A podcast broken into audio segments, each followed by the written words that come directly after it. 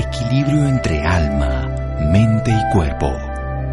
Bienvenidos a Sanamente, la cita con el bienestar. Dirige Santiago Rojas.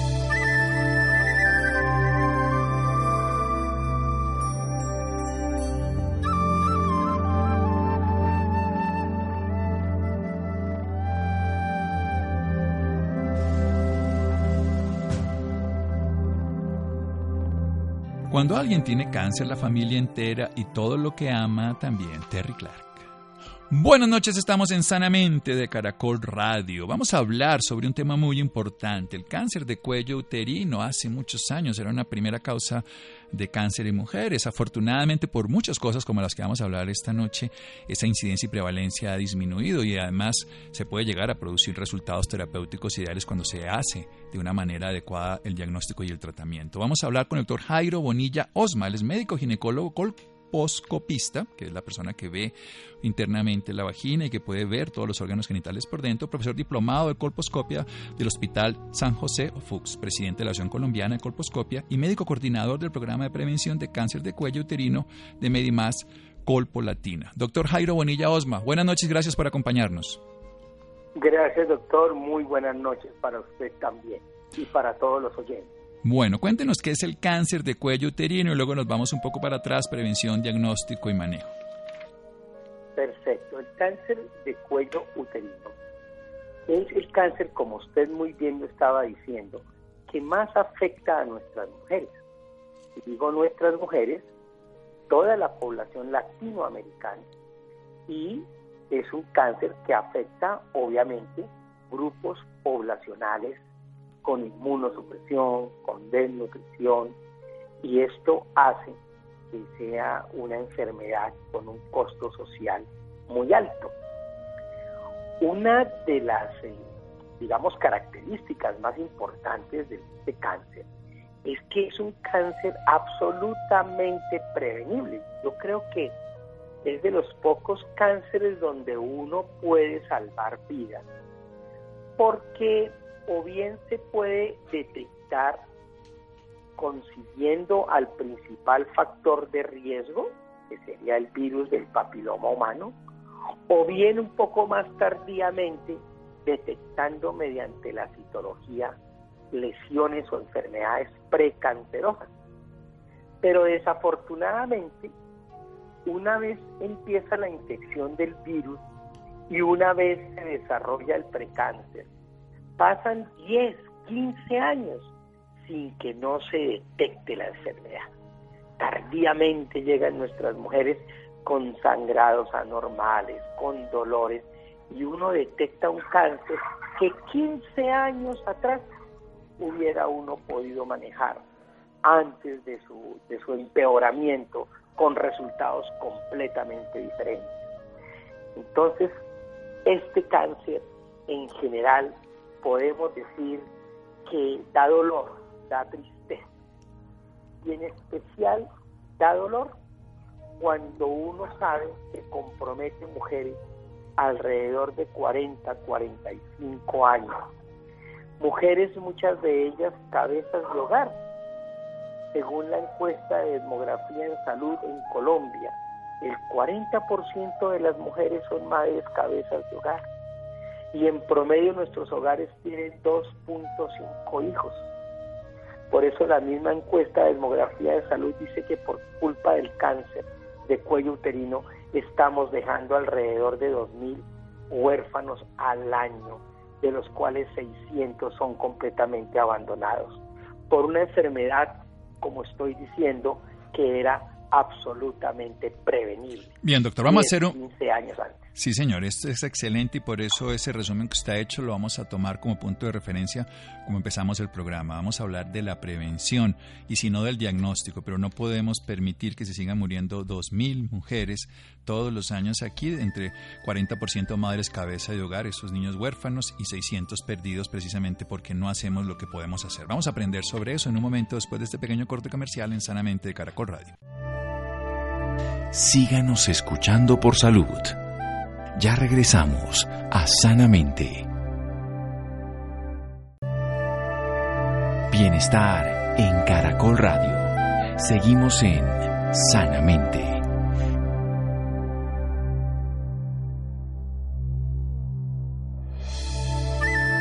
Seguimos en Sanamente de Caracol Radio. Nuestro invitado de esta noche, el médico ginecólogo colposcopista, profesor diplomado de colposcopia del Hospital San José Fuchs, el doctor Jairo Bonilla Osma. Nos está hablando sobre el cáncer de cuello uterino, que infortunadamente es más común en las mujeres latinas por inmunosupresión, por desnutrición, pero también porque no tenemos la capacidad de acercarnos directamente desde la prevención, desde evitarlo, desde el diagnóstico precoz y el tratamiento adecuado, porque pueden pasar de 10 a 15 años desde que la infección existe por el virus del papiloma humano, porque es una enfermedad que es absolutamente prevenible. Esto es muy importante.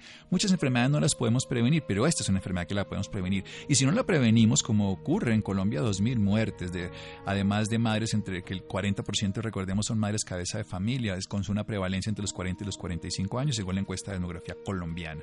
Por eso es tan importante que sepamos que puede pasar muchos años con una enfermedad latente que la podemos encontrar en muchos de los momentos para antes de que pase. ¿Por qué se produce el cáncer? Vamos precisamente a lo del virus. Doctor Jairo Bonilla. Bueno, eh, ¿cómo prevenir la enfermedad? Pues la tecnología nos lleva cada día hacer una mejor prevención.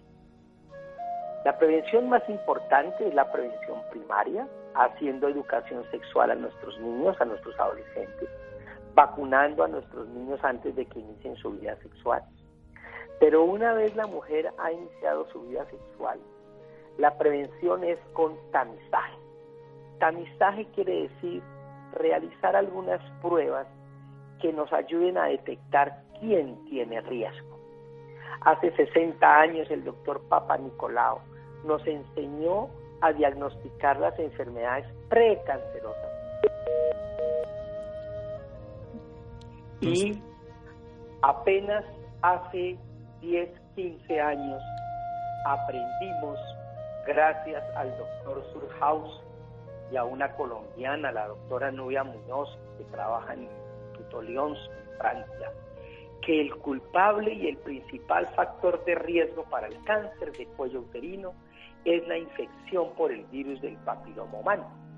Razón por la cual, si hoy una de las mujeres puede detectar que tiene infección por el virus del papiloma humano, ella misma puede saber que está en riesgo de cáncer, no de tener cáncer, de llegarlo a tener, y ponerse los cuidados necesarios de salud para nunca llegar a desarrollar.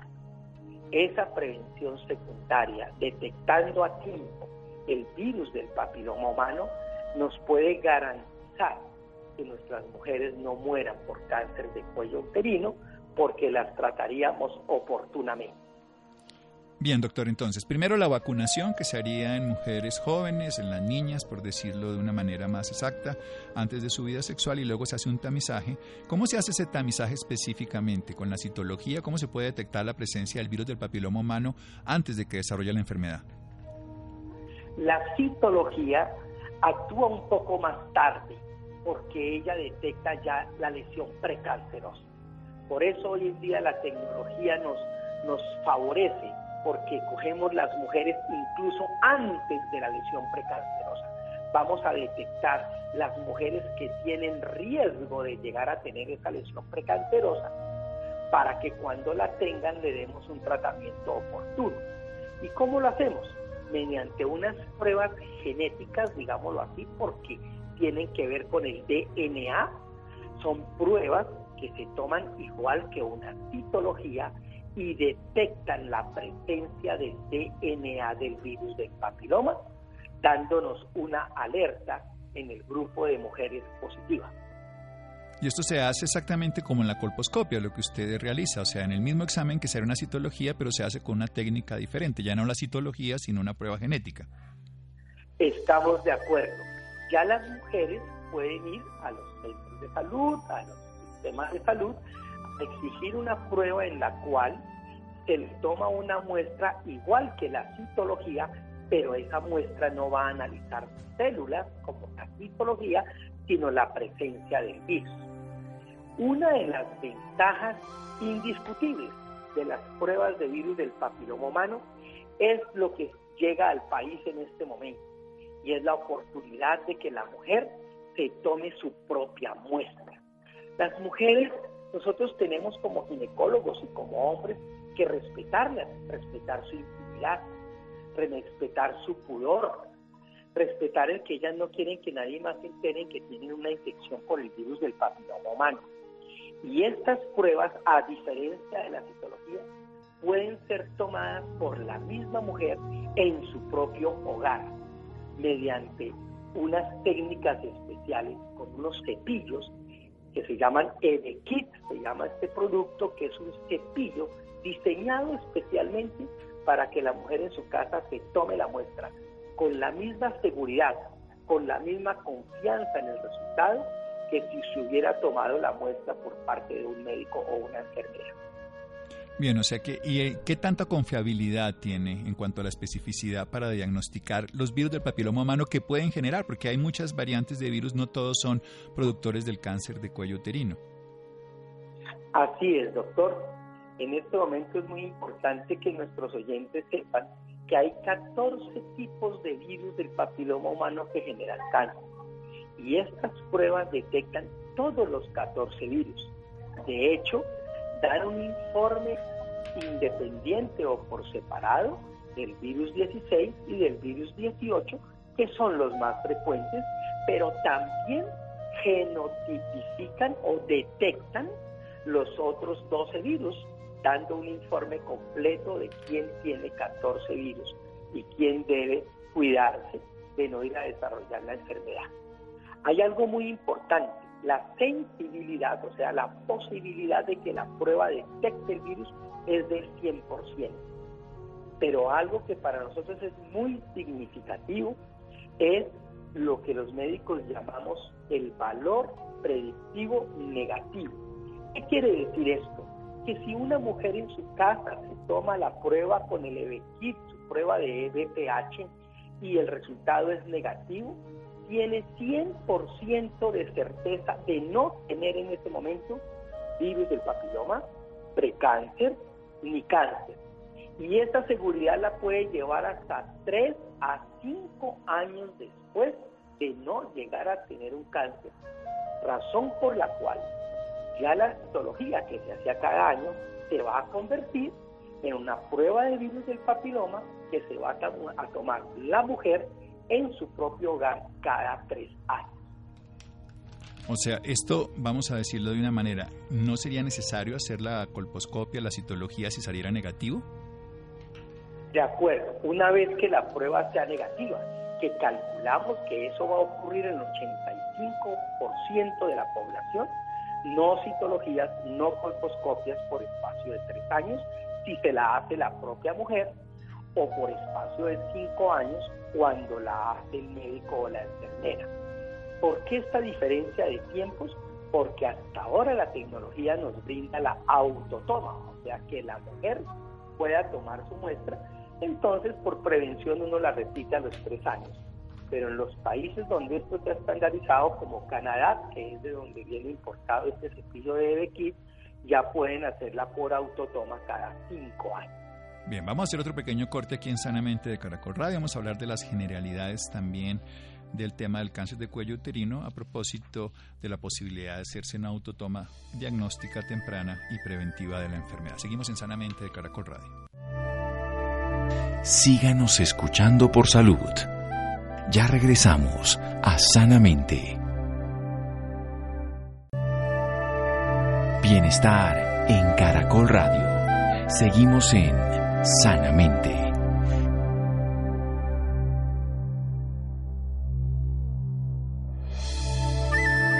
Seguimos en Sanamente de Caracorra. Nuestro invitado de hoy es médico ginecólogo colposcopista, profesor diplomado del colposcopio al Hospital San José, la FUX, la universidad. Presidenta de la Asociación Colombiana de Colposcopia y médico coordinador del programa de prevención de cáncer de cuello uterino, Medimás Colpo Latina, el doctor Jairo Bonilla Osma. Nos está hablando del cáncer de cuello uterino, nos está hablando de una estadística muy infortunada, hablándonos de 2.000 muertes, nos está hablando además que el 40% son madres cabezas de hogar, pero nos habla de lo importante, la prevención. Primero se puede hacer en la vacunación, en las prepúberes, en las niñas, que se puede hacer como prevención, y después en la vida sexual de las mujeres se puede hacer es un tamizaje, que es un screening, que es un diagnóstico que hacemos a través de la población general. Eh, ¿Para qué? Lo que ya se conocía la citología del diagnóstico de Papa Nicolau, que nos iba diciendo si existían o no ya lesiones precancerosas, alteraciones de las células específicamente, porque ya se veían en el microscopio y se veían alteraciones de células que puedan ser precancerosas o cancerosas, pero también se tienen pruebas ahora de detección del DNA, del ADN, o sea, de la parte genética, ya no de la enfermedad, sino del virus que queremos hablar. Estamos hablando de 10 a 15 años antes de que aparezca la enfermedad. Un diagnóstico precoz lo que va a hacer es evitar que una infección viral que va a desarrollar un cáncer, si no se trata, pues lo genere. Se sabe que hay 14 virus involucrados, en que hay dos que son predominantes, que son el número 16 y el 18, de los que se llama el virus del papiloma humano. Con un cepillo, la mujer directamente en su hogar puede hacer la toma de muestra que luego se enviaría y esa toma de muestra puede darle un diagnóstico que con una alta especificidad y que le va a poder saber con certeza de que no va a tener la enfermedad por lo, por, por lo menos por los siguientes tres años si ya se la tomó o cuando el diagnóstico se hace o la toma de muestra por un médico o una enfermera por unos cinco años. Con un cepillo especial se hace una muestra de la vagina y esto se va a, revisar ya como una prueba genética, no es una prueba de mirar las células alteradas, sino del el virus en la presencia. Bueno, doctor, si tenemos el diagnóstico ya específicamente de que hay virus, ¿cuál sería el manejo de estos pacientes? En general, nosotros sabemos que el 20%, 20 a 25% de las mujeres con reportes de citología negativos tienen BPH, son BPH positivos. Entonces, en el momento que nosotros sabemos que una mujer tiene el virus, ahí no podemos decir que tenga cáncer, ahí solamente podemos decir que tiene una infección. Ahora tenemos que saber si esa infección le ha hecho algún daño o no. Y ahí es donde entra o la citología o la colposcopia. Podría uno hacer una citología y si la citología sale mal, quiere decir que ese virus ya le está generando algún daño y debe ir la paciente a colposcopia. La colposcopia no es más que un microscopio en el cual nosotros, por medio de este lente de aumento, vamos a buscar las enfermedades precancerosas, son los lunares, que produce el virus del papiloma y podemos tratar oportunamente. Pero también la paciente puede ir directamente a colposcopia. La paciente dice, yo tengo un virus y yo quiero que me detecten si tengo una lesión precancerosa y puede ir a su colposcopia para que el médico la, la detecte. ¿Qué pasaría si no encontramos la enfermedad precancerosa? ¿Qué pasaría si la citología es normal? Pues simplemente la señora tiene el virus, pero su virus aún no le ha hecho daño. Entonces le damos un año de plazo para que ese virus se vaya de su cuerpo. Y al año le repetimos o la mujer se toma nuevamente su muestra para saber que ya no hay virus, dado que el 80 a 90% de las mujeres sanas eliminan el virus de su cuerpo a uno a dos años a más tardar después de la infección. Solamente una de cada diez mujeres persiste con el virus y es aquella que va a desarrollar un cáncer después. Doctor, ¿cuál es la, por qué estas mujeres, este uno de cada diez, se quedan con el virus y no resuelven la infección desde el punto de vista inmunológico y otras sí? ¿Tiene que ver con esto que usted hablaba de inmunosupresión y desnutrición? Sí, en cáncer todavía tenemos grandes inquietudes. ¿Por qué de 10 mujeres, 9 eliminan el virus sin ningún tratamiento y una se queda con él? Forzosamente, tenemos que reconocer que hay otros factores de defensa del organismo que llamamos inmunosupresión y algunos factores genéticos hay familias donde papá, mamá, hermanos, tíos sufren de cáncer o sufren de enfermedades cardiovasculares. Hay algo ahí que todavía no hemos podido encontrar. Por eso debemos seguir esas mujeres muy estrictamente para saber quién va a tener la persistencia del virus que nos afana más que el mismo virus en sí. Bien, entonces evidentemente está la particularidad, pero también está el, estilo de vida, donde hablamos otra vez de la desnutrición, la inmunosupresión, porque es mucho más común. ¿Por qué es más común en, nuestras mujeres latinas y no en las mujeres europeas? Porque donde la causa sería la contaminación igual del, virus del papiloma humano que está en todo el mundo.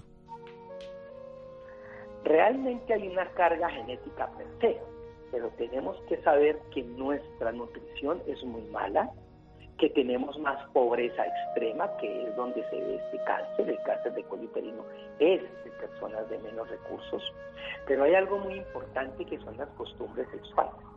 Está determinado que entre más cerca sea el intervalo entre la primera menstruación y la primera relación sexual, entre más corto sea ese espacio, hay más riesgo de adquirir virus hay más riesgo de la infección y de cáncer.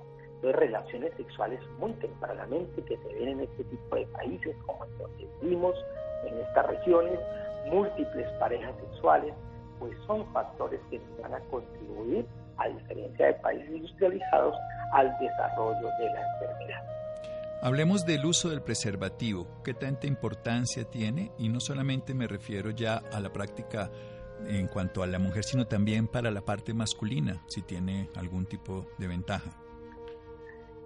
En general, concretamente con el virus del papiloma humano, no hacemos mucho énfasis en preservativo, porque si bien es cierto que estos métodos de barrera generan protección, no podemos garantizar una protección del 100%. Sin embargo, como decía inicialmente, la prevención primaria en educación para usar preservativo, que incluye muchas otras enfermedades de transmisión sexual, debe ser importante y se debe recalcar. A nivel del factor masculino, solo se ha encontrado virus del papiloma humano en el 30% de las parejas de mujeres con virus de papiloma humano positivo razón por la cual no se justifica realizar este tipo de pruebas a los hombres porque un 70% son negativos y por el contrario puede ser un factor contraproducente en la relación matrimonial cuando la mujer es positiva y el hombre es negativo. Claro, se vienen suspicacias mentales y cantidades de conflictos. ¿Cómo ve usted, a propósito de este avance tecnológico del diagnóstico, para la realidad colombiana frente a estas 2.000 mujeres y hagamos un llamado a la comunidad para que prestemos atención a este diagnóstico precoz y por supuesto a soluciones reales de fondo.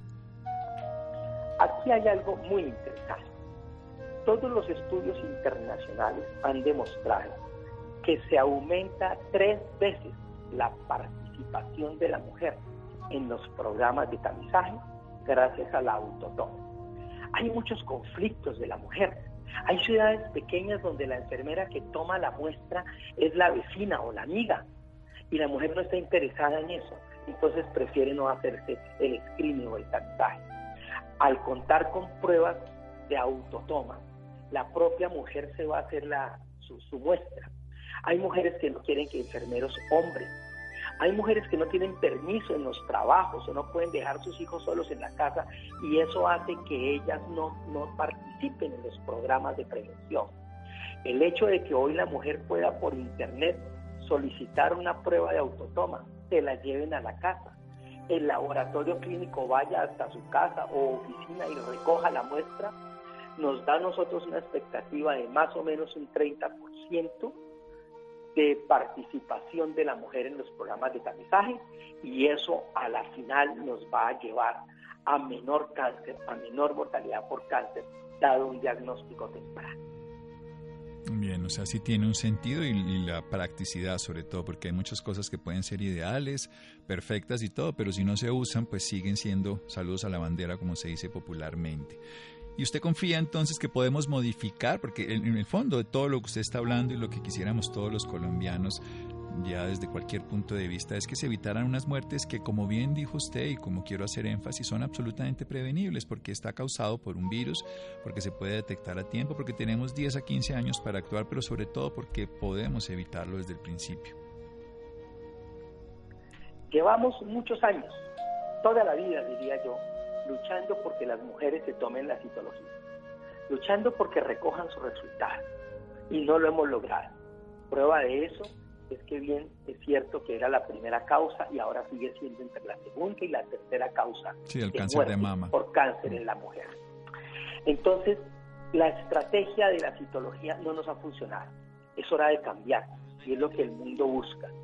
Hagamos, facilitemos las cosas a nuestras mujeres, cabezas de hogar, madres, trabajadoras.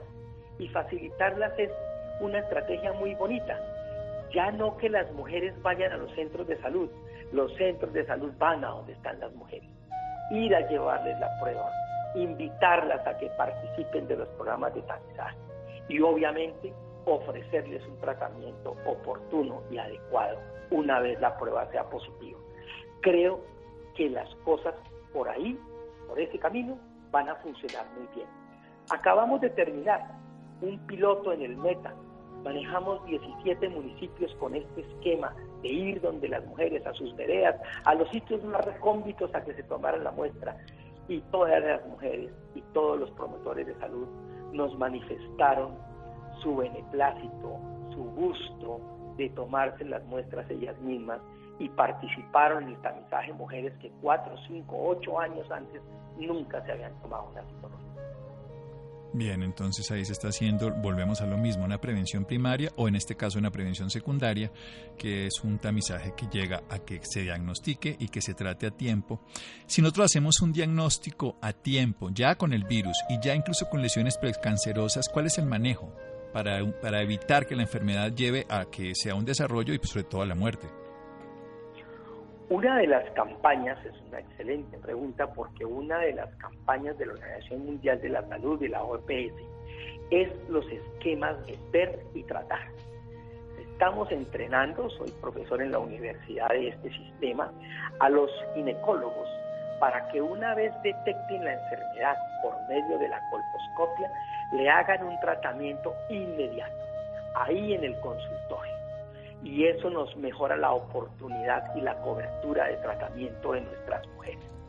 De hecho, en Medimás llevamos uno de los, yo diría que es el único programa que hay completo de prevención de cáncer de cuello uterino en todo el país, donde la mujer que detectamos con una enfermedad precancerosa que se divide en grados 1, 2 y 3, la encontramos en grado 3 o en inicios de cáncer, se llama carcinoma in situ, les hacemos un tratamiento inmediato.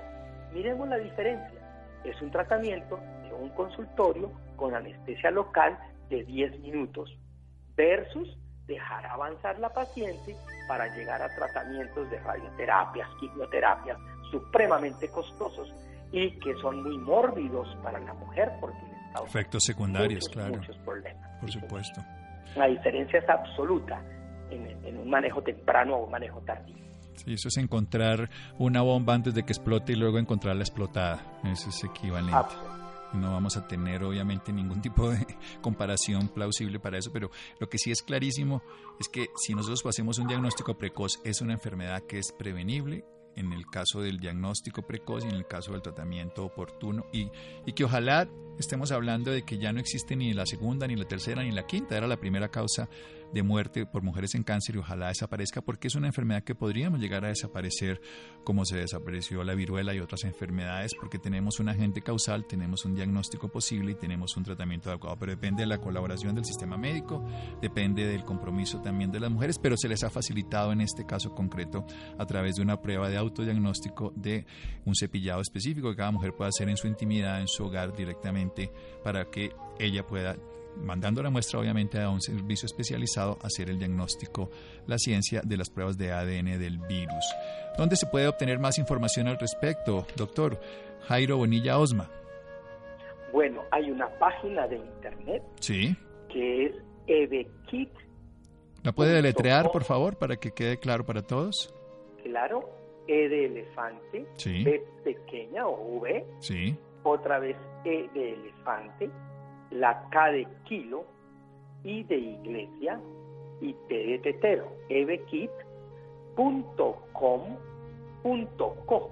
De Colombia. Y está toda la información sobre el cepillo, sobre el BPH y algo muy interesante, hay un link que lleva a la mujer cuyo resultado salió positivo para que se comunique con la página de la Asociación Colombiana de Colposcopia, donde tenemos los miembros colposcopistas de todo el país asociados que confiamos en su conocimiento para la correcta orientación de la mujer, donde les vamos a disminuir la angustia de la enfermedad, pero les vamos a dar un, un manejo seguimiento y tratamiento oportunos. La van a felicitar y además, a pesar de que tenga un diagnóstico, van a felicitarla que por ese diagnóstico va a tener muchos más años de vida y va a tener una buena calidad de vida porque vamos a tener que hacerle. Un teléfono suyo o algún dato particular, si alguna persona tiene interés específico en contar con los servicios profesionales como médico, ginecólogo, colposcopista, doctor Jairo Bonilla. Claro que sí, con todo gusto. Eh, mi trabajo y mi especialidad realmente no es mi trabajo, es mi pasión soy un convencido que somos capaces de sacar el cáncer de cuello uterino dentro de las 10 primeras causas de cáncer, como está en los listados de Canadá y Estados Unidos, está por encima de los 10 de las 10 causas. Mi teléfono es el 310 sí. 242 7599 sí. y es de mi consultorio el 211 28 30 en Bogotá. Muy bien, 211-2830 en la ciudad de Bogotá, doctor Jairo Bonilla Osma y las personas interesadas en el conocimiento que hemos adquirido en el día de hoy, EVKIT, E, V pequeña, E, K, I, T, evkit.com.co. Doctor Bonilla, muchas gracias por su conocimiento y por compartirlo con todos nosotros. Doctor, ha sido un placer a los oyentes. Les deseo la mejor de las noches y que tengamos conciencia que hoy en día cada vez más fácil prevenir el cáncer de cuello uterino. Sí, señor, y evitar esas 2.000 muertes que tendríamos de colombianas. Seguimos en Sanamente de Caracol Radio. Muchas gracias. Síganos escuchando por salud. Ya regresamos a Sanamente. Bienestar en Caracol Radio. Seguimos en Sanamente.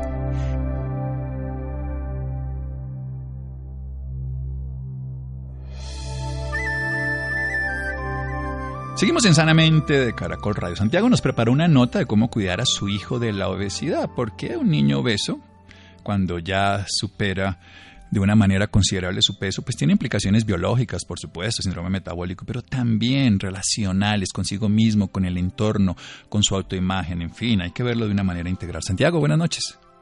Buenas noches Santiago para usted y para todas las personas que nos escuchan a esta hora. La obesidad infantil es una problemática de primer orden en temas de salud pública que afecta a los niños a muy corta edad. De hecho, se le considera la enfermedad del siglo XXI, pues a futuro les genera graves problemas de salud. Para hablarnos más sobre este tema, esta noche nos acompaña la doctora Adriana Jaramilla, médica pediatra, endocrinóloga, pediatra de Barcelona, miembro de la Asociación Colombiana de Endocrinología Pediátrica. Doctora Adriana Jaramilla, muy buenas noches y bienvenida a Sanamente. Buenas noches, ¿cómo estás? Muy bien, doctora. Para empezar, quisiera que nos contara de qué se trata la obesidad infantil. Mira, la obesidad es un exceso de grasa corporal que se mide más que con el peso, con la composición corporal que tienen los niños. Los médicos pediatras eh, la medimos por índice de masa corporal, pero también es muy importante tener en cuenta el perímetro abdominal que nos está hablando de que la obesidad se causa por un aumento de grasa en zonas que no son adecuadas, como es a nivel de abdomen. Doctora, ¿qué causa esta patología en los niños? Mira, la mayoría de las causas, o mejor dicho, la causa principal de la obesidad infantil es tener unos hábitos de alimentación inadecuados y también es el sedentarismo. Perfecto. ¿Qué puede pasar de no detectar esto a tiempo, doctora? Pues si no detectamos una obesidad a tiempo, vamos a tener mayor riesgo de tener enfermedades crónicas no transmisibles en el futuro, como son la diabetes tipo 2, la hipertensión, la enfermedad cardiovascular e incluso el cáncer. Perfecto, doctora. ¿Esta patología se diagnostica más en niños o en niñas? La prevalencia es más alta en las niñas que en los niños. Perfecto. Sobre todo en la adolescencia. Sí. ¿Qué, clase de tratamientos existen para tratar eh, esto? Mira, yo pienso que el tratamiento más importante de todos es empezar a modificar esos ambientes que rodean a nuestros niños El primer ambiente más importante es su familia. Si nosotros queremos que un niño cambie su manera de alimentarse, pues lo primero que tenemos que hacer es ayudar a que estos padres cambien la manera de que, en la que ellos se alimentan, lo que la madre compra en el supermercado, la forma como cocinan. Y el segundo entorno muy importante de los niños es el colegio. Entonces, si nosotros queremos realmente hacer un tratamiento efectivo contra la obesidad infantil, tenemos que empezar a trabajar en equipo y trabajar con los padres y lo ideal sería también trabajar con ese entorno escolar y con esa alimentación escolar. Perfecto, doctora. Cuando usted nos habla de la alimentación, ¿cuál debería ser esa alimentación adecuada? La alimentación adecuada es lo más básico y lo más sencillo. Lo preparado en casa es lo ideal. Entre menos comida empaquetada coman los niños, mejor y que siempre tengamos como protagonistas dentro de la alimentación las frutas y las verduras, es muy importante.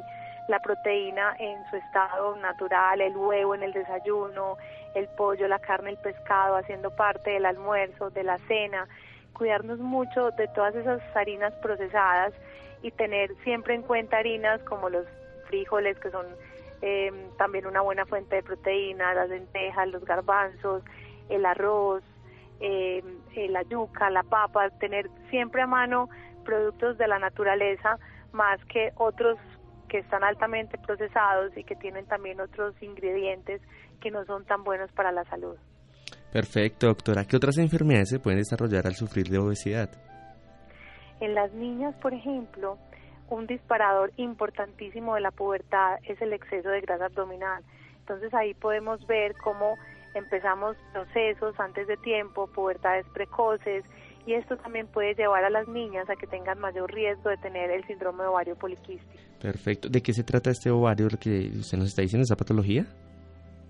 Sí, eh, realmente es mal llamado síndrome de ovario poliquístico. Lo que ocurre es que hay un exceso de los niveles de andrógenos, que son hormonas masculinas, en la, en la niña, en la mujer, y esto lleva a que tengan ciclos menstruales irregulares, que haya mayor acné, que haya vello en zonas que son más masculinas que femeninas y una mayor concentración de grasa a nivel visceral. Todo este, el disparador de, del ovario androgénico, que realmente el nombre que se le debe dar, es el aumento de la insulina. Y el aumento de la insulina se da por ese aumento de grasa, sobre todo a nivel abdominal, que nosotros llamamos grasa visceral.